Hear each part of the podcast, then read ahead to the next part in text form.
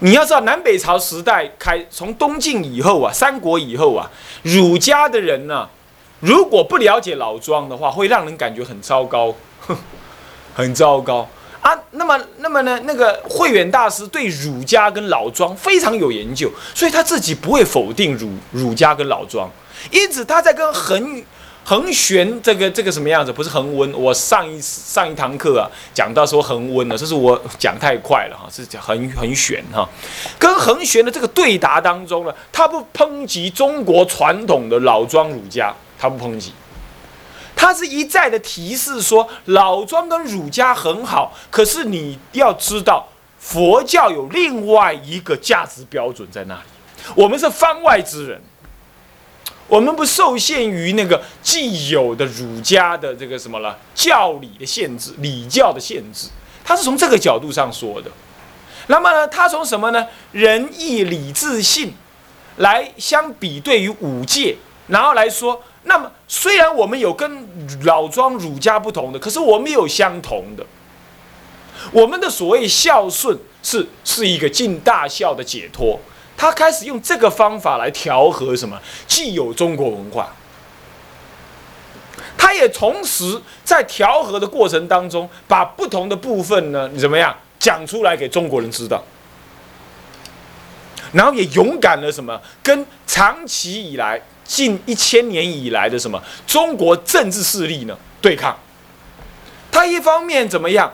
不跟你思想上有正面的冲突而采取调和，可是，在政治当中，他完全的独立于政治之外，而说我该怎么样就怎么样，他表现出这种风骨啊，让人很惊叹赞佩。一方面，他在思想当中呢，他采取调和的做法，使得中国的儒家呢跟道家对他没皮条，因为要讲儒教。慧远大师熟的比你还熟，要讲老庄，老庄的解释呢，他还能当老师，那你输他，对不对？可是讲起佛法来，他又是什么呢？一代的英雄，南方的什么清流的代表，他简直是把所有思想界的精英全部包住了，没有人能赢他了嘛。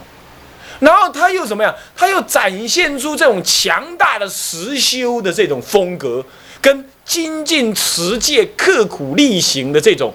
这种什么翠丽的实践者出来，那所有的宗教家、理论家、政治家，全部要福音在他的道德感召之下。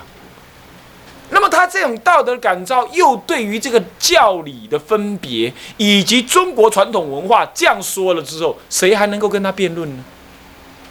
没有人跟他辩论，就这样子，只好怎么样？就接受了他的说法。所以从那个时候之后开始，南。南方跟北方的中国文化已经对佛教不再排斥了，他已经被接受调和的思想。那么也就是因为这样根本上不排斥，所以到了南北朝，尤其是梁武帝极力的推崇佛教的时候，他所遭受的儒家的阻，来自于儒家跟道家的阻力就相对的少，原因也在此。不过你会问呢？那可是到南朝、到北朝的时候呢？北方北魏跟北周不是有灭佛吗？我告诉你，灭佛主要不是因为文化的问题。我们的几次灭佛都不是因为灭文化的问题，而文化的问题根本没有造成什么灭佛的主要原因。然而文化问题常常被拿来谈，以为是灭佛的原因，不是？你知道什么原因吗？政治经济原因，出家人太多了，钱嘎的太多了，那么都不纳税，然后呢还形成政治势力，啊啊弄得怎么样？弄得帝王的脸上无光，那他害怕，然后这个时候才被道家趁虚而入，怎么样？诱发说：哎，皇帝呀，你这样做皇帝很憋耶。收不到钱，人家还不一定理你，把他们干掉，那皇帝就怎么样？恶向胆边生，就这么干。至少北周、北齐、北齐跟北周，哎，北魏跟北周都这样，都是这样子。所以不是文化的冲突，不是真正的不是文化的冲突，更何况都发生在北魏跟北周，对不对啊？北魏跟北周都是什么胡人的什么北方民族，非汉系统的什么帝国，所以说他们也没有必要要跟佛教有这么大的对立，反而在南方以汉人为主的文化传统呢，却大大的兴盛佛法，所以你看文化问题没有了，这个也是在东晋时代给处理完毕，给处理完毕。这个观念你们要有，所以你要知道啊，将来你们的下一代，或者你们这一代要去美国弘扬佛法，一定要对文化问题给予调和。文化问题一直格格不入的话，你就很难让人家接受佛法。那文化问题怎么办呢？怎么办呢？这当然是一个秘密，不能随便说，不能随便说，因为我如果随便说，人家随便做啊，随便做就随便坏啊，那也不可以。啊，是不是这样子啊？呃，比如说，在美国的话，其实可以实践两件事情：偏袒右肩跟托钵制。在都市里头可以，在边远地区不可以。为什么？太冷。再来呢，它地大物博，你这一家拖到那一家就要走三个小时，你怎么拖啊？你去美国就知道，对不对？是这样，一家跟一家之间距离好远，那拖三家已经昏倒在旁边了，你拖不到。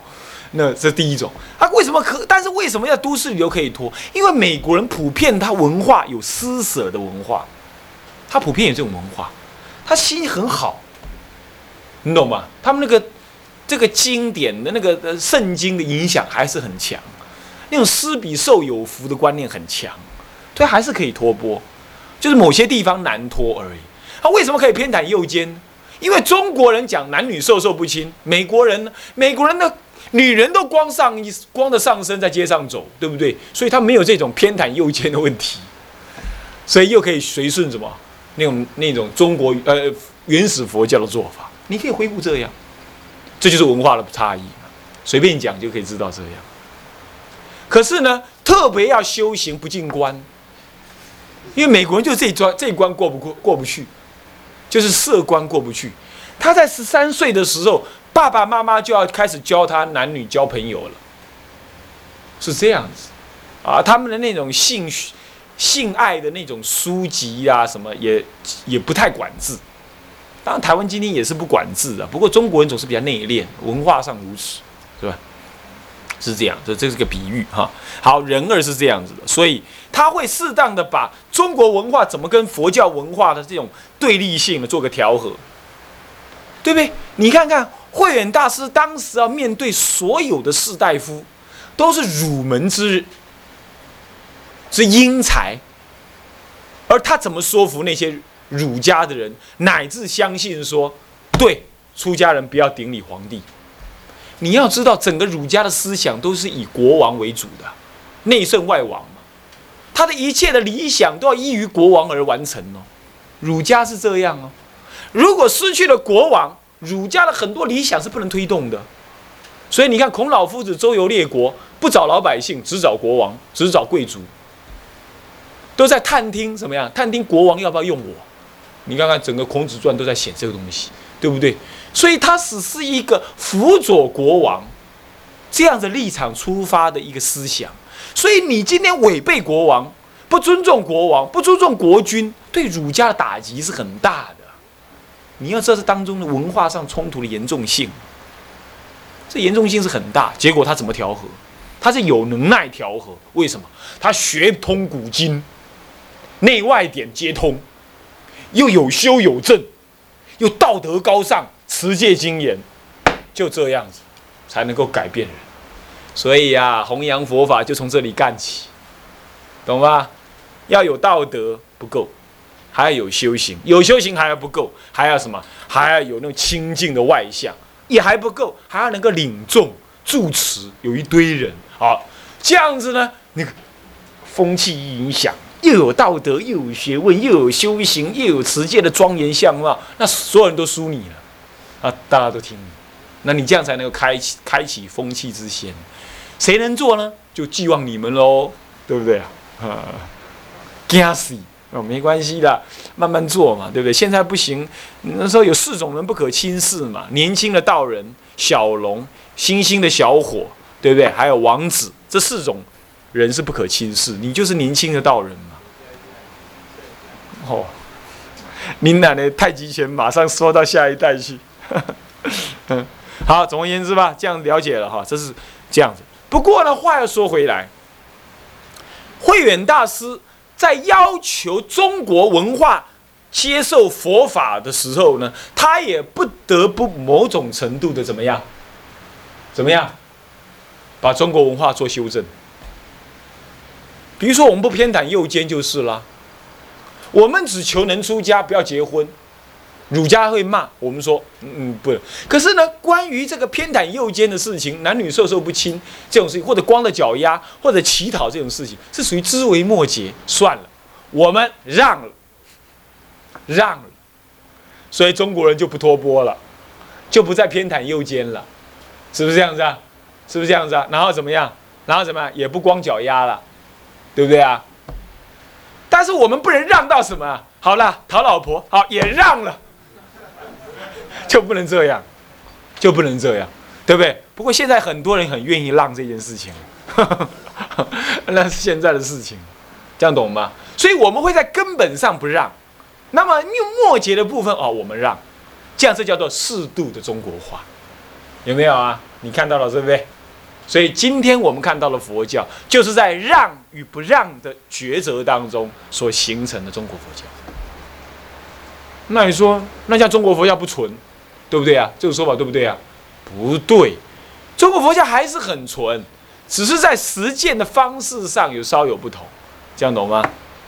哦，好，那么这是第二个关于中国化跟佛教化，中国佛教呃，中国文化接受佛教以及佛教的适度中国化，这个是南北南北两地也都相同。好，再来呢，人山。经由格义佛教与般若空见的比对，以及沙门礼不礼敬王者的辩论，使得佛教文化与中国文化在形而上的哲学命题命题上，以及形而下的礼教伦理上，有了互相认知、澄清。乃至调和的机会，这是佛教文化之所以能被中国文化所认知及接受的关键所在。这是就刚刚那个说法呢，在引申，引申到更维系的部分。所以格义佛教呢，让与以及般若空见的比对，因为格义佛教是老庄思想，老庄思想加有一点点儒家的思想在里头。那么呢，它跟般若空见是纯佛教的。印度系统的佛教，这两个一比对，那就认出来中国的跟西西域、印度的佛教本质上的差别，是不是啊？这是形而上的哲学命题，形而上的哲学命题。那么呢，还有沙门礼不礼敬王者，这是属于儒家的什么伦理形式问题，跟佛教的什么呢？方外人不受政治文化。呃，经济所限这样子的一个礼敬问题，这是形而下的礼教问题呢，也有了互相的怎么样认知跟比较，对不对啊？相互认知，然后来澄清，澄清说我们今天不恭敬，不去顶礼皇帝，并不是对皇帝不恭敬，而是我们本来就是这种人，我们是化外之民，我今天不对你顶礼，这是一个什么呢？这是呃佛教本质上的一个呃一个事实啊，是这样子，本质上的一个一个一个啊一个精神啊，所以说你看看，呃那天呢那个呃我们上戒律学的时候不是讲到吗？讲到这个谁呀？那个宾头罗尊者对不对？是不是啊？那那个有国王怎么样？有国王要去见他，有没有？啊，宾得如今者怎么样？都不站起来，他都不站起来。这不站起来呢，是说说沙平王还是平沙王？是不是？是平沙王，平婆娑罗王啊，平婆娑罗王，平婆娑罗王。那么要见他的时候，他都不站起来。结果那旁边就有点 外道婆罗门呐，就跟他讲：“哎，你看看这个这个四世沙门对国王不尊重，你看看，好傲慢呐！国王去见他，他都不站起来，对不对？是不是这样子啊？结果呢，都对，好，这次我去见他，他如果不站起来，我我就把他给杀了。可是呢，这位尊者干嘛有他心通啊？一想啊，糟了。”他现在恶心要来见我，那怎么办呢？要是我不站起来的话，他就起恶心杀了我，他就要下地狱。杀了我无所谓，我是我是无争阿罗汉，无欲阿罗汉。我生命已经不尽后有了，已经已经尽，已经不再受后有了。我不再想活，活与不活对我就不重要了。他杀我，我没什么难过。可是他杀阿罗汉，一定要下地狱。那么下地狱，可是我如果站起来了。我若站起来，他福报消光光，马上不能做国王，怎么办？他想一想，与其让他下地狱啊，还不如让他不做国王来的好一点。他就一来，他就给他站起来。哎呀，国王你来了啊，请坐，请坐。哎，他想，哎，奇怪了，你怎么会这样子？那他就问他说：“哎，我以前来你不站起来，那现在来了你又站起来，到底为什么？”他说：“我以前来了不站起来是为你好啊，那现在我来了，你又站起来，那要为那要为什么？也是为你好啊。”他讲：“啊，怎么来了站起来为我好，不来站来了站不站起来也为我好？”他就跟他分析给他听。他说：“是这样这样这样，你现在要杀我？哎呦，这个真的有他心通，他就惭愧忏悔。不过他对于他做国王做的好好的，怎么会？”福报就享尽了，不能做国王呢，也很疑惑，他就不太相信。可是，一回去的路上呢，怎么样，就被他国的国王给抓去囚禁了七年，才放他出来。你看，七年不能当国王，你看看，皇帝一来，你站起来，他一福报，国王的王的福报消七年。那么，今天我们让多少的什么很多的市长哈？来到那个庙里头去烧香，结果他为什么下一任都选不上？主要原因我们现在已经知道了。主要原因我们现在已经很明显的知道，对不对啊？呃，下一任一定铁定选不上，所以下次你如果做一市之主，那那个什么市议员呐、市议长呐、市长来见你的时候，你尽管躺在那里。你懂吗？然后他来的时候，他如果他如果说，哎，你怎么都不不礼貌，你就可以跟他讲这个故事啊。啊，看你啦，看你啦。这就是一种什么样？一种相互的认知跟澄清，跟调和，一种调和认清，知道吧？啊，所以说佛法呢，它确实有不共世间的那种价值判断，世间人真的不了解，那不了解怎么办呢？怎么办呢？你当然不能随俗，可是你也不要去抗俗，你应该在适当的时机让人家知道，是不是？像我现在把这个道理讲出来了，啊，那么呢，人家听到，人家就会去传递，对不对啊？这就是形而下的礼教伦理，它不同于儒家以人为本的认知，它是以觉性为本，以因果为本，而佛法在人间，可是不以人间为限。啊，你不要说佛法在人间，一切要以人间的欢事而现。那这样的话，如果在家人喜欢出家人跳舞唱歌，那出家人就要去跳舞唱歌吗？那就荒唐了，是不是这样子啊？对不对啊？所以说这个是有为跟不为的部分啊。好，就是这么回事儿了。嗯，所以这是一种什么中国文化的一个认知跟澄清接受的时候。那么呢，他们下面刮胡说具有对立。抉择与调和互补的两大面相，对立跟抉择什么意思啊？本质上就是不一样。你比如说“不孝有三，无后为大”，咱们本质上就是什么呢？“不孝有三，无后为大”。可是呢，真正的不孝就是什么呢？让让父母轮回轮回生死，这最大的不孝。哎，这是对立的看法，对不对啊？这是跟儒家对立的看法。我们坚持我们的看法。他不相信三世因果，那他不相信，我们相信，这永远是要对立的啦。你你要么你就信我佛教，要么你不信，那我尊重你不信，就这样而已。我不可能就随顺你而信你儒家的看法，是不是啊？未知生焉知死？啊，那么呢，敬鬼神而怨之，也不也不认知三世因果，那我没办法，是不是啊？你一定要说我是不孝，那你的说法，是不是？那是你的说法，我是大孝，你不知道，对不对？啊，那是这个是没办法的。啊，抉择是什么？那抉择，比如说啊，出家与在家，这需要抉择，或者出了家之后，我们怎么样还是实践菩萨道，实现菩萨道。啊，实践度化母亲、父亲的工作，这是一种抉择的问题啊，是一种抉择，从对立到抉择。不过也有调和跟互补，有调和跟互补。你比如说什么样调和呢？比如说五戒跟他们的五伦、五常啊，什么礼义仁智信这种东西呢？什么仁义礼智信，这个呢是不是这样子啊？是互相调和互补的啊，它好像互相哎可以帮忙一下彼此。是不是啊？这是互补调和的，所以呢，有这两大面相，到现在都还是这样。所以我对于民国以来啊，过度的提倡儒佛合流啊，这是不对的。儒佛合流，佛教高超面就降低了。我们可以说，儒教应该被提倡，还是要分清彼此，不应该儒佛合流。儒佛合流，佛教的那种高超出家面就被消失掉了。所以今天有一些居士团体啊，对出家人非常不恭敬，乃至于啊，都说在家修就好了，不用出家，甚至于更严重的，还用在家人的身份给人家剃，给人家什么？不是剃度，给人家受三皈依，美其名叫怎么样？我替师傅三皈依，那么就拿一个师傅的印章来盖章，然后给的那个那个三皈依的那个名称是出家人的名字，可是那出家人根本就不根本就不在现场。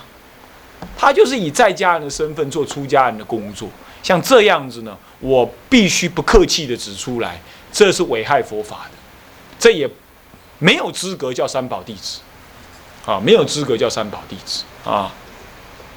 那么呢，像这样子儒佛合流呢，我就不同意啊，应该是调和互补，互有长短，那么互有这个什么这个这个这个这个这个空间啊，这样就可以了，不应该这样混乱啊。不应该混乱。